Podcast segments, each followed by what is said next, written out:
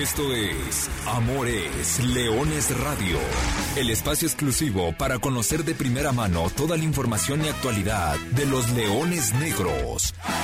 Aquí formarás parte de una manada que nunca deja de rugir. Comenzamos.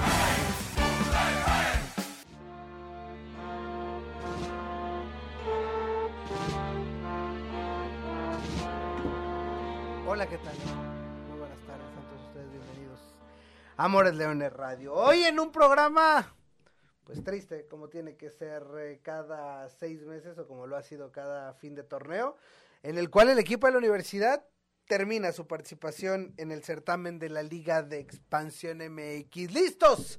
Bienvenidos todos para platicar de lo que ha sido justamente esa, esa serie semifinal y ese verdugo melenudo que viste de azul y grana y es que es increíble.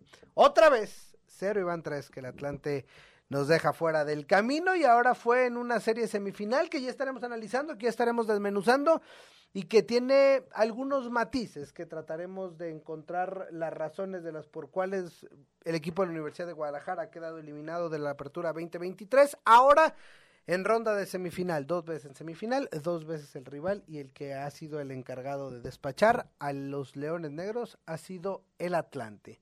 Ni hablar. Hay más temas alrededor de eso. Hay novedades, milagro. Hay no, bueno, hay novedades que no son novedades, pero novedades. Al fin de cuentas para la Liga de Expansión MX.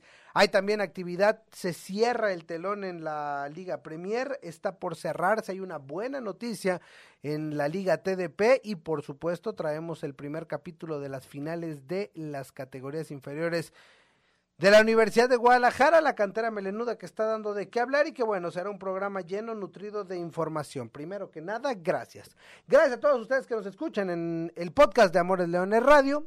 Yo soy Arturo Benavides, como siempre le agradezco su atención. Saludos a Brian Márquez en la producción y por supuesto saludos al profesor Carlos Alberto Vélez, quien me acompaña. Profe, ¿cómo andas?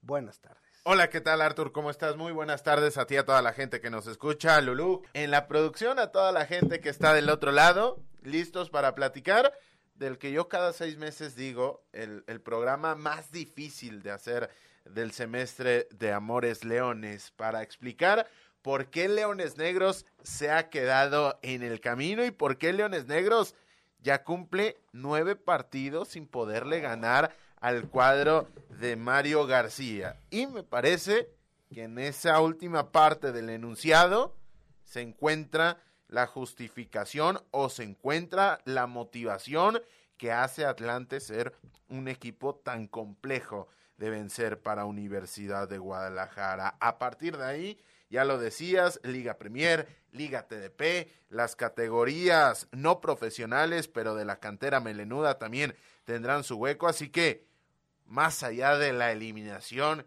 y quizás sobre todo por la eliminación, tenemos una mesa repleta de información, pero también de análisis, porque hay que tratar de encontrar el hilo negro, tratar de encontrar los porqués y tratar de entender por qué Leones Negros hoy no está en la previa de una final más de esta liga de expansión. Final que se disputará entre el 1 y el 3.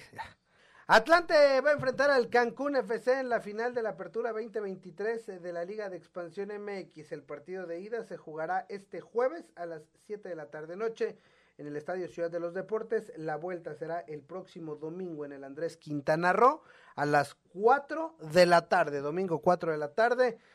Cancún FC contra el Atlante en un duelo, pues bueno, seguramente la gente de Cancún, si en algún momento se hicieron seguidores del fútbol, fue porque los potros de hierro llegaron justamente a esa entidad, ahí se coronaron campeones y ahora, bueno, el equipo ya oriundo, ahora las iguanas, antes conocido como la ola futbolera, Cancún está en una final, profesor Carlos Alberto Valdés.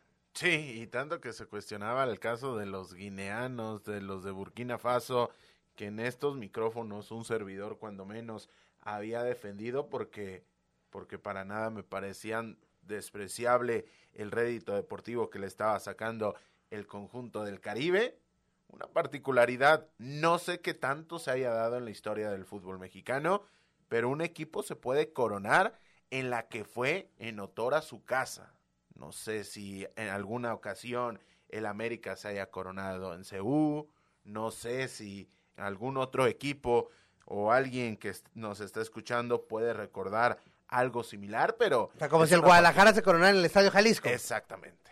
Particularidades que tiene, me parece que, que merecido en base a lo que se llegó a ver en las eliminatorias, pero sigue sorprendiendo cómo ciertos equipos, quizá no de casualidad, pero ciertos equipos les cuesta muchísimo menos llegar a este tipo de instancias que a un Leones Negros, que cinco liguillas de manera consecutiva, ya son muchos años en los cuales no campeona el conjunto de Universidad de Guadalajara. Es la quinta final de los Potros de Hierro del Atlante. Cuarta. Cuarta, cuarta final de Atlante en siete torneos de Liga de Expansión.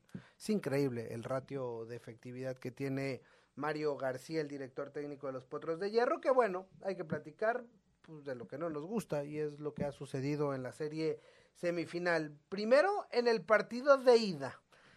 Y los Leones Negros se trajeron una desventaja prácticamente lapidaria, digámoslo de alguna manera, porque la eliminatoria se puso cuesta arriba desde muy temprano. Dice un dicho, cuando llueve y hace viento, cierra la puerta y estate dentro. Y el miércoles pasado, pues los Leones Negros no se pudieron quedar adentro, tuvieron que salir a jugar a la cancha del Estadio Ciudad de los Deportes. Y ahí bajo una lluvia permanente, es decir, una lluvia que no cesó en todo el partido, les jugó en contra. Y no quiero decir, y que no se escuche que la lluvia sea pretexto, simplemente que el Atlante se supo adaptar mucho mejor y más rápido a las condiciones del terreno de juego, a una cancha mojada y a un clima de ese estilo. Porque la lluvia fue para los dos, la cancha mojada fue para los dos y todo fue igualito. El tema es que Atlante lo supo entender mejor, se supo adaptar mejor y a la vuelta de 15 minutos encontró a través de un centro rasante una jugada fortuita, accidentada, como quieran llamarle, donde Arturo Javier Ledesma intenta al césped, intenta barrerse, al momento creo que esta parte, el balón mojado, el césped y demás, juega e influye, el balón le hace un extraño, se va dentro de la portería y ya desde el minuto 15 lo estás perdiendo 1 por 0. Se va el partido sin que le pase mucho, por ahí hay una jugada de Carlos Fierro que la manda por arriba del travesaño, pero bueno, parejo hasta cierto punto, un partido donde no lució en demasía, reitero, por la parte de de la lluvia y regresando del descanso, el Atlanta aplica un Leones Negros, es decir, dos goles prácticamente saliendo del vestidor, al 4 y al 10 de arrancada la parte complementaria. Primero un disparo de Rolando González que otra vez se desvía en un jugador de Leones Negros, le cambia la dirección, se eleva, le da mucha más velocidad y con eso termina venciendo a Salim Hernández y después Rafa Durán. Rafa Durán, que ese sí es un completo acierto y es un golazo porque es un centro, un muy buen cabezazo. 3 por 0 y a partir de ahí, profe, ya todo fue cuesta arriba. Más allá del gol del Güero Villalobos, que ahora platicaremos de esa situación, un 3-0 en una semifinal contra un equipo como el Atlante, pues pocas esperanzas te deja. Totalmente de acuerdo. Y que se me entienda en este comentario. Leones Negros juega menos mal de lo que lo hizo una semana atrás pero Leones Negros no aprende la fórmula con la cual el cuadro de Morelia le termina incomodando y le termina ganando una semana atrás. Es decir, mucha dinámica en medio campo, se sigue partiendo el equipo de manera constante en la distancia que hay entre centrales y los volantes ofensivos, o en este caso un jugador como Exxon Torres, que por su conflexión física ya nos queda claro que de reyista de mariscal de campo es complejísimo que pueda llegar a tener un impacto, porque además crea mucha distancia con el posicionamiento si desciende el camiseta número 9 de Universidad de Guadalajara con la referencia ofensiva y esto provoca que exista una laguna para tratar de cubrir otra laguna. Y si a esto le sumamos la dinámica que se imprimió en ese medio sector por parte de futbolistas como Machado, como el mismo Rolando González o inclusive los volantes ante la rotación y la flexibilidad táctica que presenta el cuadro de Mario García que me parece que es sin lugar a dudas su mayor virtud, este dinamismo y esta capacidad de rotar y enrocarse en diferentes zonas del terreno de juego. Conlleva que Leones Negros se encuentre incómodo en ofensiva, que prácticamente no pueda generar mucho y que al no estar acertado en defensiva, que esos volados, que esas jugadas de cara o cruz le terminan saliendo de manera negativa, conlleva que Leones Negros se lleve un resultado muy, muy contundente y muy condicionante porque se te llenó la mochila de, de, de piedritas, de peso, y esto con la cuesta arriba que ya mencionabas, te conlleva una, una eliminación y una crónica de una muerte anunciada desde los primeros 90 minutos. Al 60, ¿no? Al 60 estaba liquidado esto. 12 series, 12 series de liguilla en las que Universidad de Guadalajara no puede ganar el partido de ida. Es decir, cuando le toca visitar primero, cuando está mejor ubicado en la tabla, vaya, cuando es favorito. Los partidos de ida, 12 series de liguilla y de las cuales, contando la del miércoles pasado, nueve han sido derrotas. Es decir, cuando Leones Negros termina 1, 2, 3 o 4, las rondas de cuartos de final y o de semifinal que les toca visitar primero para cerrar en el Estadio Jalisco, en nueve ha perdido y en las otras tres ha empatado. Es decir, siempre tienes que estar remando contra corriente. Y ojo, es con, con, con, Luis Alfonso. No es, no es, un tema del actual equipo, no es, no es un tema de Luis Alfonso Sosa o de este, de este plantel. Pasó con el técnico que ha pasado y con toda la historia reciente de la Universidad de Guadalajara. Así lo ha sido y esa será una cuestión que, que tendremos que tomar más que en cuenta, ¿eh? Para, para siempre. No es que querramos que Leones Negros termine abajo para que empezara en el Jalisco, pero, pero vaya, sí es de llamar muchísimo la atención. Me parece que es una tendencia más de la categoría y asumir estos roles de una segunda categoría que otra cosa. Y lo decía, Atlante ha sido contracultural con respecto a la trascendencia de esta división, a la tendencia de, de, la propia división. ¿Por qué? Porque ha entendido que haciendo las cosas dentro de lo presupuestado es difícil sostener un trabajo y unos resultados tan importantes como lo ha hecho. Se ha tenido que salir de la caja, se ha tenido que salir de la acera y ha dejado de asumir este tipo de roles de juego de visita, busco que pasen pocas cosas. Tengo ventaja, busco guardar el marcador. Es una división con poca dinámica en lo general, sí, porque el lugar común, es decir, no es que en la liga de expansión se corre mucho. Bueno, quizás sí se puede llegar a correr mucho, pero el dinamismo, el ritmo de juego normalmente es bajo. Atlanta ha sido contracultural en este aspecto. Ha buscado y ha generado un entorno en el cual si el hobbit tiene 40 años, el hobbit tiene que correr. Si el Gancito Hernández tiene 40 años, el Gancito Hernández tiene que salir del molde de un, de un portero veterano, es decir, dejar de ser tan posicional y buscar jugar desde abajo con el balón controlado. Jonathan Sánchez, Elvis Sousa, que se les verán las costuras en algún tipo de escenarios, sí, completamente de acuerdo pero esto conlleva a que puedas apretar mucho más alto. Y ya sea Juan Pablo Domínguez, ya sea Exxon Partida, ya sea Hardy Mesa, ya sean las opciones que sean, la realidad es que si Leones Negros tiene esta tendencia, me parece que es abrazada a esta idea de toda la vida de buscar que al partido le pasen pocas cosas en la ida, cuando juegas fuera de casa, y esto te está conllevando una incapacidad de poder cosechar buenos resultados jugando en patio ajeno, que a veces, como fue hace una semana, eres capaz de darle vuelta, como fue hace cinco años contra este Atlante, que también te trajiste una desventaja de dos goles, eres capaz de revertir esa desventaja, está bien, pero tarde o temprano, y lo estamos viendo en primera persona, ha llegado ese momento del rayo y el trueno, los dos equipos que en Liga de Expansión están condenados a coexistir, normalmente siempre está llegando primero el rayo, que es los potros de hierro del Atlante.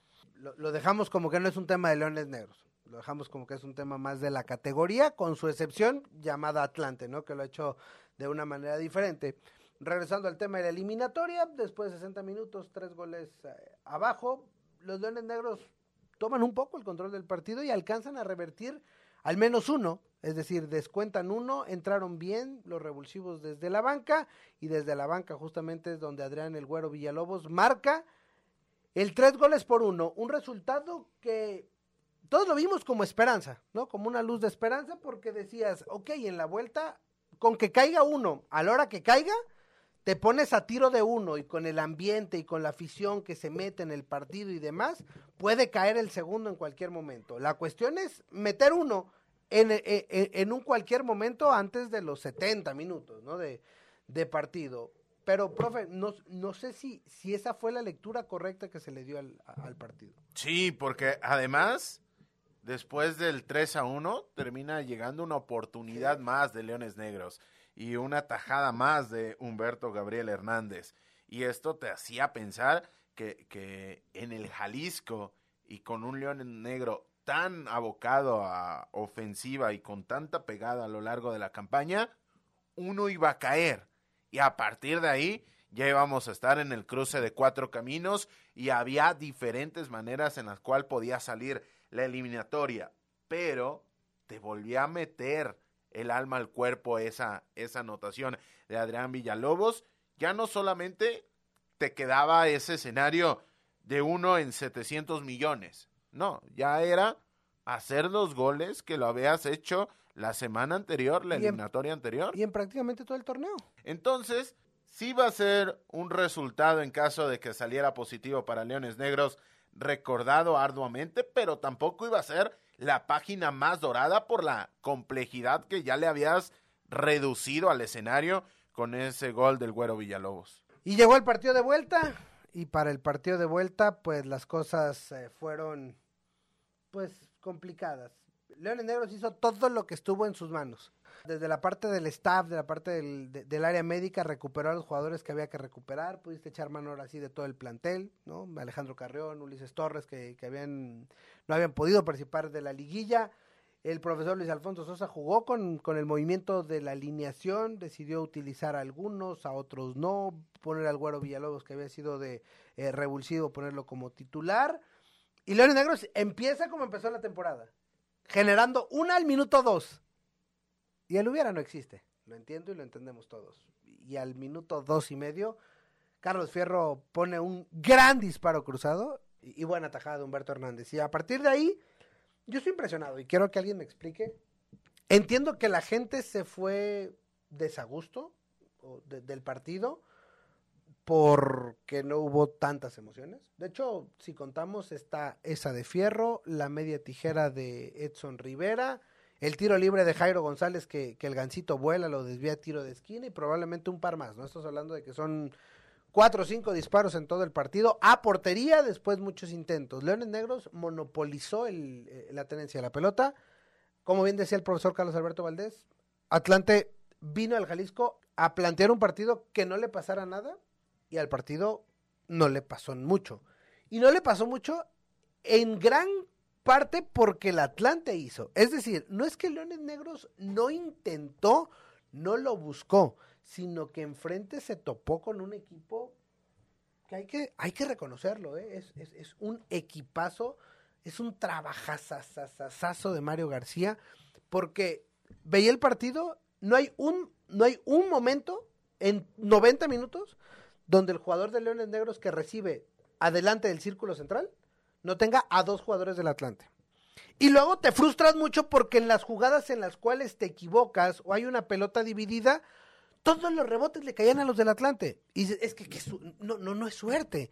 Es un trabajo y es un posicionamiento y es una ubicación dentro del terreno de juego que los balones cuando salen rebotados le termina encontrando siempre a un... Y es un desgaste físico tremendo. Tremendo el desgaste físico que, tiene el, el cuadro de los potros de hierro merecido, la verdad. Leones Negros lo buscó, Leones Negros no lo encontró.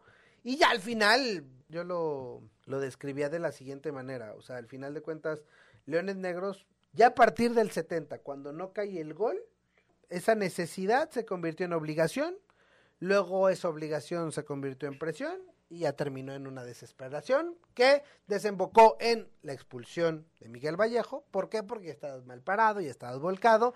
Y esa expulsión además deriva, porque para que la daga entre completita, en un gol que, que ya fue el finiquito de, de una serie. En un gol que no hace Atlante. En un gol que lo hace el Deux máquina del guion del partido. Es, esta anotación no la termina construyendo Atlante, la termina construyendo la necesidad y la desesperación de Universidad de Guadalajara al verse que ya no daba.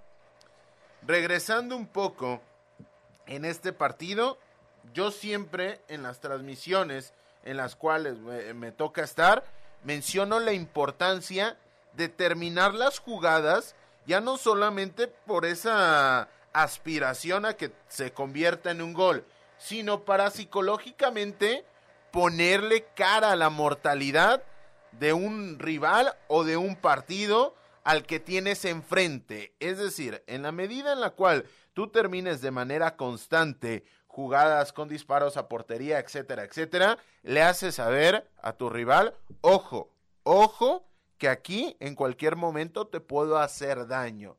Y esto se va metiendo en el subconsciente de los futbolistas. Y esto llevado a lo que ya mencionabas, esas microfrustraciones que te provoca que tengas enfrente un equipo que no deja de pelear, que en el momento que pelea lo hace de una manera estructurada y lo hace con sentido, te hace dar cuenta que necesitas la mejor de tus noches para poderle hacer daño. Y con eso, cada error que vas cometiendo, te vas convenciendo dentro de la dinámica del partido que no estás teniendo la mejor de tus noches. Y del otro lado, se acentuó aún más lo que ya habíamos dicho, la desesperación de Exxon Torres a tener que descender. Me parece que causa y consecuencia la lesión de Alejandro Carreón con el bajón de juego de Exxon Torres. Estuvo Alejandro Carrión, pero no era la versión de Alejandro Carrión de la fecha 6, de la fecha 7. Es decir, no estaba en su momento más álgido. Y a partir de ahí, si pones a Exxon Rivera, que tampoco se pudo recuperar en sensaciones futbolísticas de la mejor manera después de su lesión en el enfrentamiento contra Mineros a pelear con un Cuba Sánchez y con un Elvis Sousa, que me dirán lo que me quieran decir, pero son una pareja extremadamente solvente por cómo están eh, combinados, cómo son capaces de, de poder recorrer al mismo tiempo y además que para esta división son tipos diferenciales, conlleva a que Leones Negros buscase un partido de 10, cuando finalmente, si este encuentro, más allá del último gol, lo terminas teniendo en la jornada 7, el, partido, el resultado, me parece que, que haya sido un empate con sabor a victoria porque le generas y porque pones a competir al portero. Sin embargo, con un Humberto Gabriel Hernández que tiene 38 años y juega como si se tratase de, de hace 10 años o hace 15 años, es, es muy, muy difícil que te salgan las cosas. Yo en el momento habrá quien me diga, bueno, es que tardaste mucho en darte cuenta que no iban a salir las cosas de manera positiva para el equipo de Luis Alfonso Sosa. Yo en el momento que no te marcan el penal, porque hay un penal claro sobre Exxon Rivera. El recargón por la espalda. El ¿no? recargón y la trompicada por la espalda de Exxon Rivera. Y eso que ni lo hemos puesto dentro de la ecuación, no, ¿eh? O sea, simplemente es, es, una jugada que ahí quedó. Sí, sí, sí, totalmente de acuerdo. No, no va en un tema de justificación, va en un tema de que no saliste en tu noche. Cuando no te marcan esa pena máxima al arranque del complemento y cuando el gancito le saca esa media tijera a Exxon Rivera, dije, se acabó. acabó. Se acabó porque no vas a no vas a conseguir que el gol caiga, cuando menos no, en un momento en el que todavía te dé margen de error, te dé cintura para poder conllevar y luchar por esa remontada. Yo tengo varios culpables de la eliminación de, de Leones Negros. ¿Cimarrones? Voy más atrás, ¿eh? Yo creo que Tepa en aquel partido contra Atlético Morelia de la última jornada, ahí terminaba enfrentándose Atlanta y Mineros. Bueno, está bien, no. Gavino, Gavino Espinosa. Tenían tres goles de ventaja los cimarrones de Sonora, ya los hubieran despachado a esos potros de hierro, otros, otros hubiera sido el tema. O hasta si me apuras, Arturo Sánchez y Raúl Castillo. Cancún estaba perdiendo por dos en su casa, faltando 20 minutos para que se terminaran los cuartos de final y el, eh, el rival, el rival hubiese sido Venados de Mérida. No estoy diciendo que a Venados lo hubiéramos ganado fácil, pues, pero... Pero sí. Pero tal vez otra historia sería te tocó bailar con la más fea. Y, le rehuiste, para que no quede en el, tintero, Arthur, le rehuiste al golpe a golpe contra Atlante. Le rehuiste en un momento al pleito de cantina. ¿Por qué? Porque la pegada de Atlante también impone. Sí. Pero a posteriori, evidentemente es muy sencillo decirlo ya con un micrófono y no en la previa frente a una pizarra y frente a un grupo de jugadores quizá ya le intentaste el escenario A, el escenario B, el escenario C contra este Atlante de Mario García, pues ya intenta el X, el, el decir, ¿sabes qué?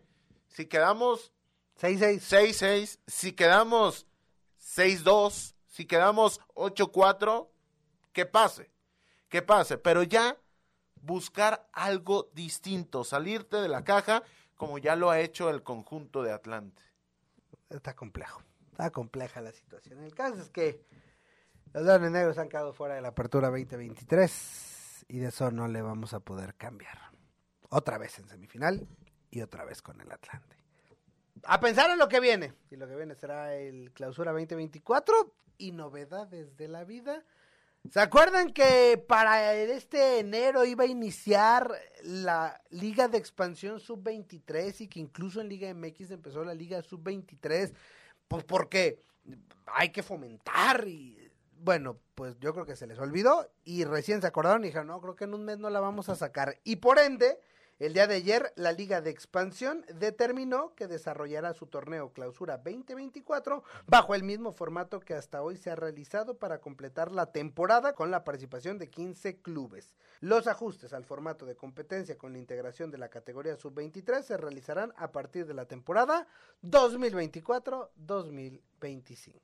Qué bueno, qué bueno, eso es una grandísima noticia para la competitividad, grandísima noticia para el propio espectáculo, porque todavía, si, si la idea original me parece mala, mala, pésima, pésima, pésima, hacerlo a medio año, era, era asqueroso, era asqueroso totalmente. Así que, cuando menos, la liga de expansión que está moribunda tiene seis meses de venia para buscar encontrar los caminos para dejar de estar moribunda. Así que esto me parece una gran, gran noticia. O sea, seguiremos jugando como estamos jugando hasta ahora. Exactamente. Por lo pronto no, había partido, no habrá partidos martes 10 de la mañana en clubes de entrenamiento, ¿no? Exactamente. Mientras tanto, seis meses más. Habrá que ver el clausura. Buzón de la manada, Brian Márquez. Tenemos llamadas. Sí, hola, ¿qué tal? Buenas tardes. Tenemos a Miguel Lozano que nos comenta. Se perdió desde la banca por esa alineación. Saludos. Híjole, la alineación, ¿cómo se escogieron a los efectivos? Supongo que está hablando Miguel del partido de vuelta. Sí, del partido, del partido de vuelta. Me parece que palidece en cuanto motivación por la cual terminas cayendo con respecto a la disposición que se les terminó indicando. Por ahí sí, sí comparto un poco eh, la idea general, pero no me parece que en cuanto a los nombres, como tal, hayan sido los responsables absolutos de la eliminación. Rival. de repente nos olvidamos del rival y el rival en estas alturas juega y juega un mundo. Ah, ni hablar. Vamos con la cantera melenuda. Terminó la participación de la primera vuelta de la Liga Premier. ¿Cómo terminaron los Leones Negros Premier? Perdiendo tres goles por uno en la jornada 17 ante Saltillo Fútbol Club. Habían igualado el marcador que lo perdían desde el 29 con la anotación de Eduardo Banda lo empató Brandon López para Universidad de Guadalajara al 48, pero el señor Banda, con anotaciones al 57 y al 61, terminó decantando la victoria para el cuadro local. Así que en consecuencia, Leones Negros termina en el noveno puesto la primera vuelta, pero ojo, a tres puntos de los puestos que dan liguilla, es decir, de los primeros cuatro. Así que sí, el noveno puesto suena poco, pero dentro de la clasificación, la Liga Premier, cuando menos en el grupo 1, está vestida del Brasileirao. Es una absoluta locura cómo están muy, muy, muy pegados todos los equipos en esa zona alta. En la Liga TDP, Leones Negros ganó duelo directo ante el cuadro de Acatlán, dos goles por uno. Bueno, y esta semana tenemos eh, finales en la cantera melenuda, de la cual ya estaremos platicando la próxima semana. Y con eso nosotros tenemos que parar al programa del día de hoy. Ya la próxima seguramente con mejor ánimo. Profesor Carlos Alberto Valdés, gracias. Gracias, Artur. La próxima semana con más y mejor. A nombre de Brian Márquez, de Lulú Martínez y de todo el equipo de trabajo, yo soy Arturo Benavides. Simplemente les recuerdo que goles son amores y amores leones. Buenas tardes, buen provecho. Y arriba los leones negros. Hasta aquí llegamos. Gracias por ser parte de esta manada que nunca deja de rugir. Los esperamos el próximo miércoles en Amores Leones Radio.